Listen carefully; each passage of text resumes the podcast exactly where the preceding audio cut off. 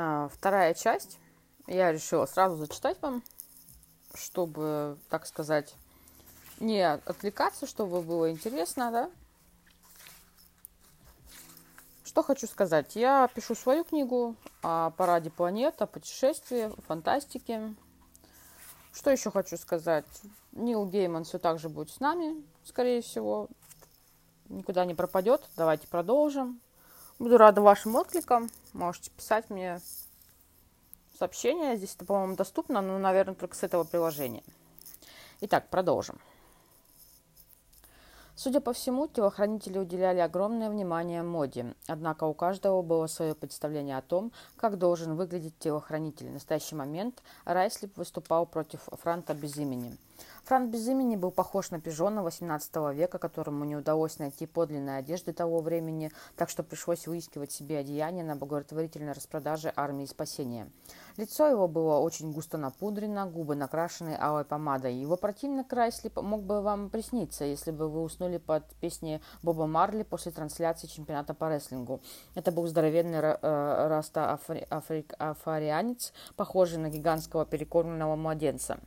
Они стояли не шевелясь, лицом к лицу. Вокруг выстроились любопытные, а также другие претенденты на роль телохранителя двери. Франт был на голову выше Райслипа, зато Райслип весил примерно как 4 франта, если каждому из них еще вручить по кожаному чемодану, набит, забитому салом. Противники пристально смотрели друг другу в глаза. Маркиз Карабас похлопал дверь по плечу. Поединок начался, сейчас будет интересно. Только что Франт и Райслип стояли, сверля друг друга взглядом, и вдруг Франт резко дернул головой, словно его ударили по лицу. На щеке появился небольшой фиолетовый синяк. Франц стиснул зубы и прищурился. «Ну...» — выдохнул он и растянул свои красные губы в безобразной улыбке. Франц махнул рукой, и Райслип скрючился, схватившись за живот. С омерзительной ухмылкой Франт принялся раскланиваться, посылая зрителям воздушные поцелуи. Райслип с ненавистью уставился на своего противника и, очевидно, усилил натиск. Изо рта Франта брызнула кровь, левый глаз раздулся. Публика одобрительно зашумела. «Не так страшно, как кажется», – прошептал маркиз двери. «Прошу прощения, это просто моя кошка играет обогревателем. Эти странные звуки. Она пытается кого-то сгрызть. Вдруг Франт без имени рухнул на колени, будто прижатый к земле невидимой силой, а потом растянулся на полу. Затем он дернулся, словно его пнули в живот, и Райсли расплылся в самодовольной улыбке. Публика вежливо похлопала. Франц извинился на полу и харкал кровью. Друзья тащили его в сторону, где его уже тут же вырвало. «Следующий», — объявил Маркиз. Очередной потенциальный телохранитель тоже не был так огромен, как Райсли, по размерам 2,5 франта плюс чемодан с салом. Тело его сплошь покрывали татуировки, а одежда казалась сделана из автомобильных чехлов и резиновых ковриков. Бритый на лысо, он улыбался зрителям, обнажая огневые обломки зубов и аварни», — сказал он, слюпнув зеленую слюну на посыпанный опилками пол и вышел к противнику. «Прошу, господа!» — скомандовал маркиз. Райслип несколько раз переступил с ноги на ногу, как борец с умой, и принялся сверлить взглядом соперника. На лбу того появился порез, кровь залила глаз, но Варни не обращал на это внимания. Он сосредоточился на своей правой руке. Словно преодолев огромное сопротивление, он поднял ее и двинул кулаком Райслипу в нос. Брызнула кровь, Райслип охнул, шумно вдохнул и рухнул на пол с таким звуком, с каким должно быть, падает в ванну с водой тонна свиной печени. Варни заржал. Райслип медленно поднялся. Из его разбитого носа шла кровь, заливала рот, сбегала по груди и капала на пол. Только теперь Варни стер кровь со лба и обнажил зубы в гадкой улыбке. «Давай, жердяй, попробуй еще раз!» «Это ничего», — пробормотал Маркиз. Дверь задачно скинула бровь. «Какой-то он неприятный». Приятный неприятный – это тоже не самое важное качество для телохранителя, и толку от него не больше, чем от умения заглатывать омаров живьем. Поучительно проговорил Маркиз. Главное, что он выглядит устрашающе. Важный вдруг резко двинул Райсли по коленам по яйцам, и тот отскочился от боли. Публика захлопала, жиденько и без энтузиазма, как аплодируют на воскресной игре в крикет где-нибудь в сонной деревеньке. Маркиз тоже вежливо ударил ладонью о ладонь. «Отлично, сэр», — сказал он. Варни поглядел на дверь и по-свойски ей подмигнул, прежде чем окончательно разделаться с Райслипом. Дверь передернула. Ричард услышал аплодисменты и направился туда, откуда они доносились. Мимо прошли пять бледных девушек с одинаковых платьями. Платья были бархатные, совсем темные, темно-зеленое, темно-коричневое, темно-синее, темно-красное, цвета спекшейся крови и, наконец, черные. У девушек были серебряные украшения, черные волосы, уложенные в аккуратные прически и безупречный макияж. Они двигались почти бесшумно, так что Ричард услышал только шорох бархата, похожий на тихий вздох. Последняя девушка, одета в черное, самая бледная и самая юная, улыбнулась Ричарду. Он робко улыбнулся в ответ и пошел туда, где аплодировала и гомонила толпа. Он оказался в мясном отделе в центре зала со статуей в виде рыбы. Глядя на собравшихся в круг людей, он подумал, что не так-то просто будет найти двери маркиза. Но тут толпа расступилась, и он их увидел. Они сидели на стеклянном прилавке с копченой рыбой. Он уже успе... хотел окликнуть дверь, как вдруг понял, почему расступилась толпа. На него летел огромный детина с дредами, совершенно голый, если не считать красно-желто-зеленой набедренной повязки, завязанной, как подгузник. Ричард и охнуть не успел, как гигант рухнул на него. «Ричард!» Он открыл глаза, все двоилось. Наконец он сфокусировал взгляд на бледном личике со сверкающими многоцветными опалыми глазами. «Дверь!» — выдохнул он. Она была в ярости, больше, чем в ярости. «Темпл и Арка! Ричард, я не верю своим глазам! Что ты здесь делаешь?» «Я тоже рад тебя видеть», — слабо проговорил Ричард. Он встал, гадая, заработало ли сотрясение мозга и как бы это выяснить. «С чего я решил?» «Что дверь будет рада меня видеть?» – спросил он себя. Она разглядывала свои ногти. Ноздри ее раздувались. Видно было, что она со всеми силами старалась сдержать свой гнев. Огромный детина с гнилыми зубами, который толкнул Ричарда у моста, дрался с карликом. Они сражались на железных прутьях, и бой был не таким уж неравным, как могло показаться. Карлик отличался сверхъестественной ловкостью. Он крутился, вертелся, подныривал и подпрыгивал. По сравнению с ним Варни выглядел неловкой, неповоротливой тушей. «А, «Что тут происходит?» – спросил Ричард у маркиза, который внимательно следил за поединком. Тот бросил на него презрительный взгляд и отвернулся. «Ты влез в очень неприятную историю», – проговорил он, «и, как я понимаю, очень скоро тебя ждет преждевременная и некрасивая смерть. А мы выбираем телохранителя». Варни, наконец, согрел пуртом карлика, который тут же перестал прыгать и вертеться и без сознания грохнулся на пол. На пол. «Довольно», – громко объяснил маркиз. «Всем спасибо, мистер Варни, подождите минутку». «Зачем ты пришел?» – холодно спросил Ричарда дверь. «А что мне оставалось делать?» Она вздохнула. Маркиз тем временем прощался со всеми остальными претендентами. Кого-то хвалил, кого-то одарил советом. Ларни терпеливо ждал в сторонке. Ричард улыбнулся двери, но Таня ответила на его улыбку. «Как ты попал на рынок?» – спросила она. «Ну, я попал к таким людям-крысам», – начал Ричард. «Крыситам». А крыс, который доставил записку маркиза господин Долгохвост, приказал отвезти меня на рынок. Она удивленно скинула бровь и спросила, склонив голову на бок, «Тебя привел Кресит?» Он кивнул. «Креситка. Ее звали Анестезия. Она...» В общем, с ней что-то произошло на мосту. И дальше меня повела одна женщина. Мне кажется, она это, ну, как проститутка. Маркиз подошел к Варне, и тот самодовольно оклабился.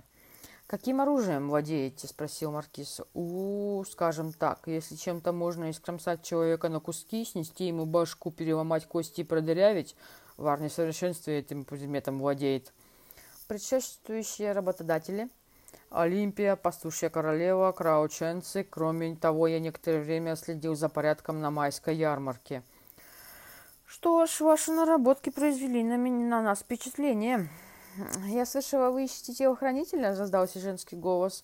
Профессионального телохранителя, а не желторотых новичков. Женщина с кожей цвета сжженного сахара проговорила это с улыбкой, которая, казалось, могла восстановить сражение. Одета она была в пятнистую серо-коричневую кожу, и Ричард точно ее узнал. «Это она!» – прошептал он двери. «Проститутка!»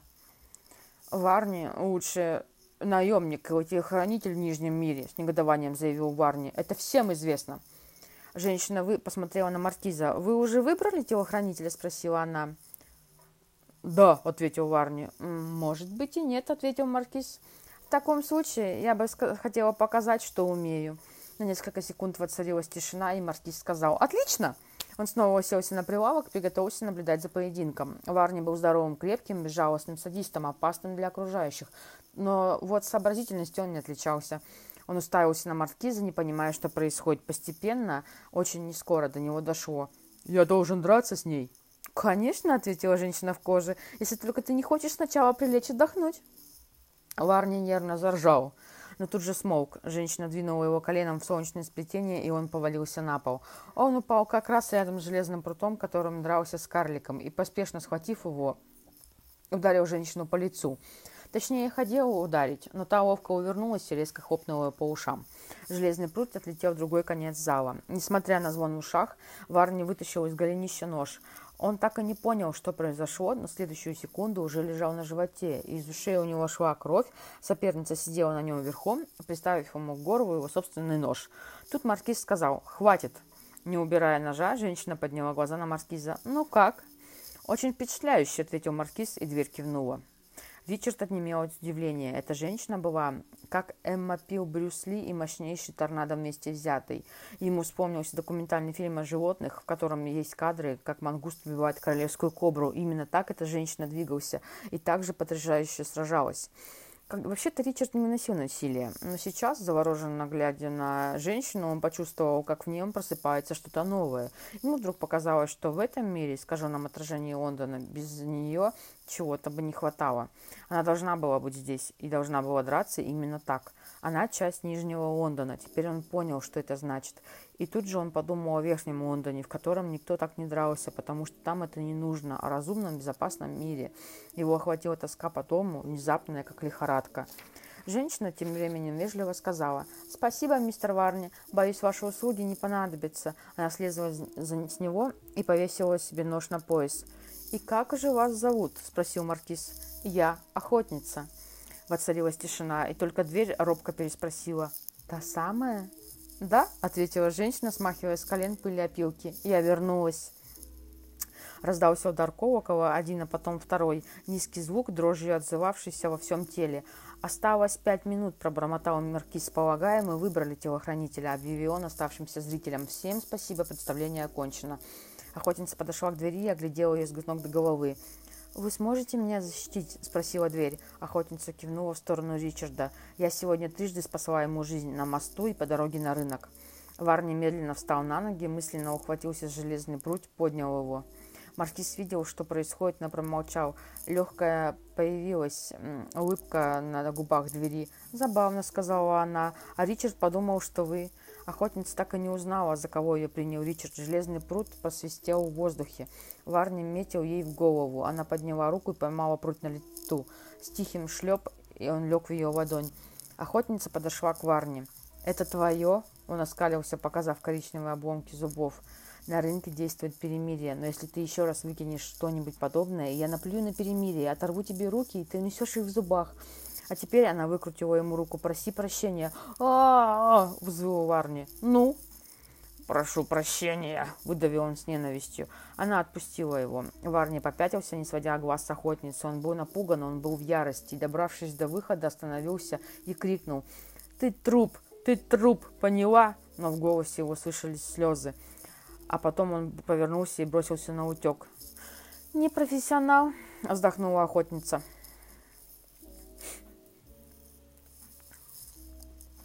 Они пошли обратно тем же путем, каким пришел Ричард. Колокол теперь гудел, не переставая. Вскоре они увидели у его у витрины с мармеладом огромный медный колокол на деревянной раме.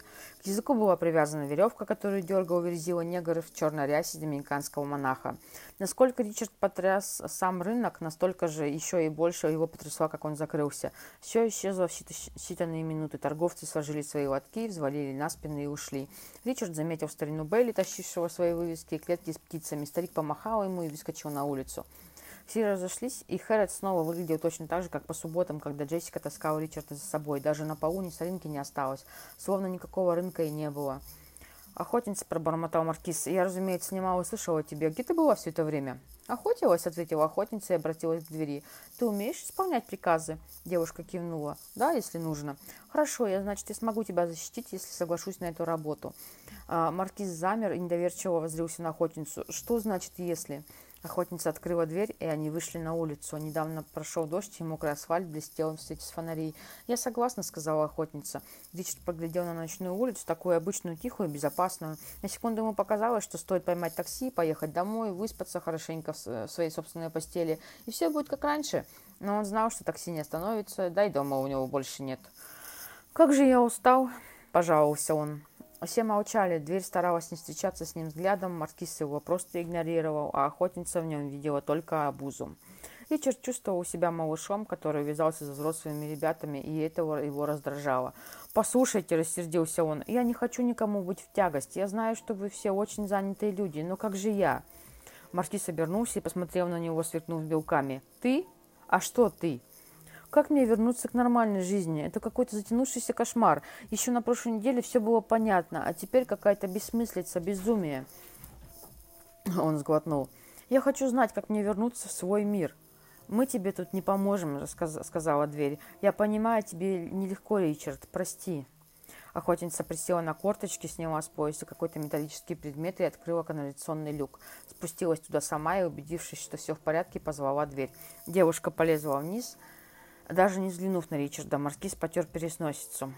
«Молодой человек», — проговорил он, — «тебе пора уяснить, что есть два мира. Верхний Лондон, в котором ты жил нижний, раньше, и Нижний Лондон, где существуют те, кто выпал из жизни. И ты тоже выпал. Так что удачи тебе».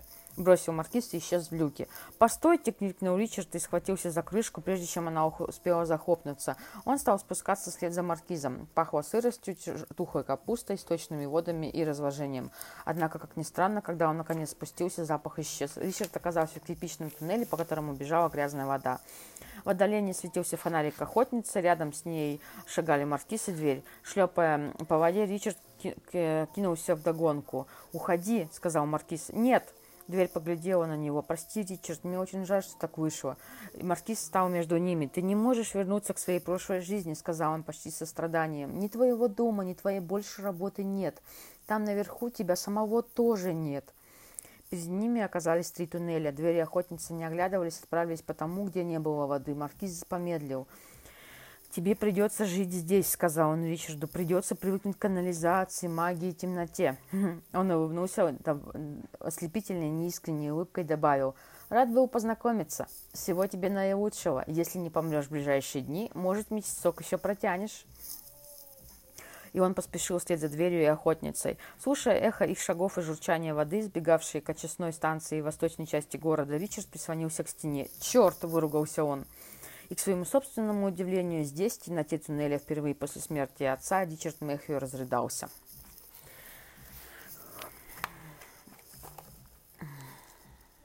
На станции метро было темно и пусто. Варнис скрался вдоль стены, стараясь ступать как можно тише, и то и дело нервно оглядываясь. Он выбрал эту станцию наугад и добирался до нее, прыгая с крыши на крышу, держась в тени, постоянно озираясь, опасаясь слежки. Он решил не возвращаться в свое логово во всем забытых туннелях в Кэмдауне.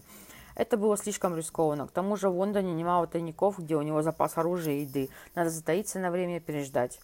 Остановившись у автомата с билетами, он прислушался. Тишина. Удостоверившись, что за ним никто не гонит, Савар позволил себе немного расслабиться. Он замер на верхней площадке винтовой лестницы и глубоко вздохнул. Э, внезапно он услышал за спиной окружающий вкрадчивый голос. «Варни – лучший наемник и телохранитель в Нижнем Лондоне. Это все знает. Варни сам так сказал». Справа от него кто-то немедленно поговорил. А врать нехорошо. Правда ведь, мистер Круп? Невидимый мистер Круп согласился. Да, мистер Вандемар, врать очень нехорошо. Признаюсь, я воспринимаю это как личное оскорбление. Меня ранили в самое сердце. Я разочарован, а разочарование очень опасно. Тому, кто не блещет ни умом, ни силой, лучше поостеречься и не разочаровывать других. Не так ли, мистер Вандемар? Да уж, ему лучше поостеречься, мистер Круп. Варни бросился к винтовой лестнице и понесся по ней во весь дух, во весь дух. В верхней площадке снова донесся голос мистера Крупа. «Лично я считаю, что это убийство следует считать актом милосердия. Топот Варни эхом разнесся по лестнице, отдаваясь в, тяж... в железных поручнях. Варни мчался во весь опор, фыркая отдуваясь, спотыкаясь, задевая плечами стены. Наконец он добрался до нижней площадки, и там на стене висела табличка, на которой было написано, что лестница невероятно длинная, 259 ступеней, и что по ней лучше подниматься только очень крепким и здоровым людям. Всем остальным предполагалось воспользоваться лифтом. Лифтом? Послышалось громкое клацание, двери лифта медленно открылись. Площадку залил яркий свет. Варни хотел выхватить нож, но тут же вспомнил, что нож так и остался у этой мрази-охотницы. Выругавшись, он потянулся за мачете, который носил с собой в ножнах за спиной. Мачете не было. Позади кто-то вежливо кашлянул, и Варни обернулся. На нижней ступеньке винтовой лестницы сидел мистер Вандемар. С помощью мачете Варни он выковыривал грязь из-под ногтей. Мистер Круп набросился на Варни со своим любимым стилетом. Варни не успел даже вскрикнуть. «Пока», – безразлично сказал мистер Вандемар, продолжая чистить ногти. Хлынула кровь, ярко-красная, она била фонтаном, потому что Варни был очень крупный мужчина, и в нем было немало этой удивительной жидкости. Однако, когда мистер Вандемар и мистер Круп закончили, у подножия лестницы осталось лишь одно небольшое пятнышко, почти незаметное. Впрочем, после того, как пол помыли, исчезло и оно. И немножко я сейчас чуть-чуть отдохну, ребята, пока расскажу вам, что недавно начала смотреть сериал по книге Терри Пратчет э, «Стражи». Стража, ну, она здесь просто называется «Стража». Книга называется «Стража, Стража». Их, по-моему, шесть частей, если я не ошибаюсь. И в моих планах обязательно приобрести эту книгу и начать ее вам читать. Сериал сделан невероятно классно. Мне кажется, что книга будет такая же, и меня это очень сильно вдохновляет. Поэтому я хочу вам после Нила обязательно рассказать о стражах Терри Пратчета. А пока продолжим. Охотница шла впереди, за ней дверь. Маркиз Карабас замыкал шествие. Они бросили Ричарда полчаса назад, и с тех пор никто не проронил ни слова. Внезапно дверь остановилась. «Так нельзя», — жительно сказала она. «Мы не можем оставить его здесь». «Можем», — возразил Маркиз. «Мы его уже оставили». Она покачала головой. С той минуты, как увидела Ричарда на рынке, он тогда лежал распростертый на земле под тяжелейшей тушей Райслипа. Дверь чувствовала перед ним свою вину и теперь поняла, что больше не может это выносить. «Не глупи», — сказал Маркиз. «Он спас мне жизнь», — отозвалась дверь. «Он ведь просто мог бросить меня на улицу, но не бросил». Дверь чувствовала, что это она всему причиной. Она открыла дверь к тому, кто мог бы ей помочь, а он помог. Он отнес ее к себе в теплую уютную квартиру, заботился о ней, привел туда маркиза. Именно поэтому, что помог ей, оказался в ее мире. Брать его, его с собой безумие. Они не могут принять в команду еще одного. Им-то и себя вряд ли удастся защитить, ведь их ждет долгий и опасный путь. И все же, неужели он попал в Нижний мир только потому, что она открыла к нему дверь? А что, если была и другая причина? Маркиз поднял бровь. Он смотрел отчужденно, безучастно, с мрачной иронией во взгляде. «Многоуважаемая леди», — проговорил он, — «мы не станем брать постороннего в эту опасную экспедицию». «Не надо мне указывать», — отрезала дверь. Она страшно устала. «Мне представляется, что я сама вправе решать, кого взять с собой. Вы ведь работаете на меня, верно? Или я работаю на вас?» Она была так подавлена и измотана, что не смогла сдержаться. Она нуждалась в маркизе Карабасе, нельзя было его обижать, однако у нее не хватило терпения. Маркиз посмотрел на нее злобно и холодно. «Он с нами не пойдет», — упрямо заявил он. «И вообще, он наверняка уже мертв». Но Ричард был жив. Он сидел в темном туннеле на небольшом выступе и размышлял, что же теперь делать. Он и не думал, что способен попасть в такую переделку. За свою недолгую жизнь он успел научиться многому. Ходить на работу, делать покупки в супермаркете, смотреть по телевизору футбол и включать обогреватель, когда становится холодно. Однако, как теперь оказалось, он совсем не был готов к жизни на крышах в туннелях Лондона, жизни в вечном холоде, грязи и тьме. Вдалеке показался огонек. Ричард услышал чьи-то шаги. Кто бы это ни был, убийцы, каннибал, чудовище, он даже не станет сопротивляться. У него уже не осталось никаких сил. Пусть прикончит его и поскорее. Он уставился вниз, в пол, с которого даже не видел. Шаги приближались. «Ричард!» – тихо позвала дверь. Он вздрогнул от неожиданности, но решил сделать вид, что не замечает ее. «Если бы не ты», – с горечью подумал он. «Ричард!» «Что?» – спросил он, не поднимая головы. «Слушай», — сказала она, — «это я во всем виновата». «А ну-ка повтори», — подумал Ричард. «Я уверена, что с нами тебе будет еще хуже. Однако, что ж делать?» Она замолчала и глубоко вздохнула. «Прости меня, пожалуйста, прости. Хочешь пойти с нами?» Тут Ричард посмотрел на нее, маленькую, худенькую девушку с огромными опалыми глазами, которые серьезно глядели на него с бледного лица. «Ладно», — сказал он себе, — «кажется, умирать еще рано». «Раз уж так вышло, что мне сейчас все равно нечем заняться», – беззаботно сказал он, хотя на самом деле был на грани истерики. «Почему бы мне не пойти с вами?» Выражение ее лица резко изменилось. Она обняла его и крепко прижала к себе. «Мы попытаемся помочь тебе вернуться домой», – пообещала она. «Честное слово, как только найдем то, что я ищу». Неужели она их правда собирается ему помочь? Или просто его утешает, отлично зная, что на самом деле это невозможно? Ричард решил не думать об этом. Они двинулись дальше, и вскоре он увидел впереди маркиза и охотницу. Они ожидали Ричарда и дверь выхода, выхода из туннеля. У маркиза было такое выражение лица, словно его только что заставили проглотить лимон. «Кстати, а что ты ищешь?» – спросил Ричард, заметно повеселев.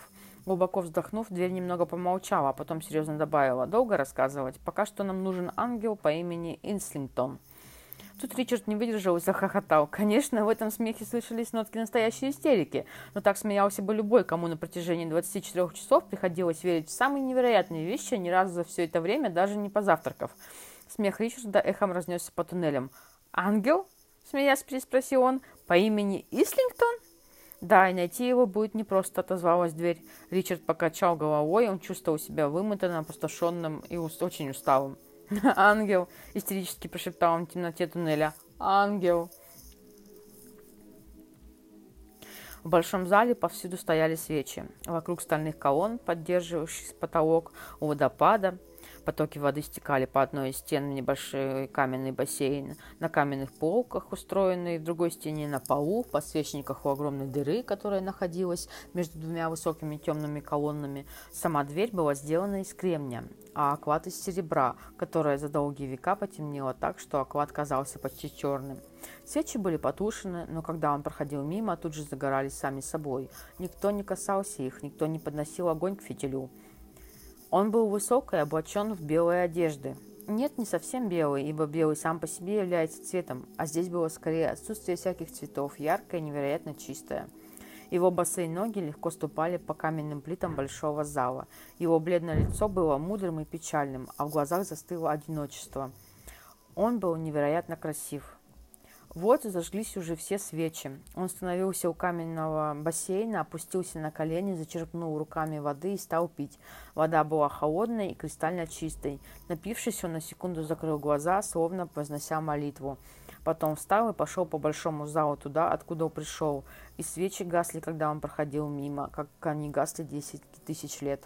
У него не было крыльев, но все же это, несомненно, был ангел.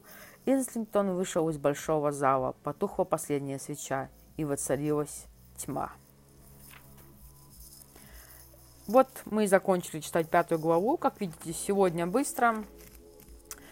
Э, всего же глав у нас э, с вами 20. Впереди еще 15 глав, но я думаю, что они пролетят незаметно. Оставайтесь со мной. Была, простите за долгое чтение. В следующий раз, надеюсь, вернуться к вами со стражами. До новых встреч. С вами была Потапова.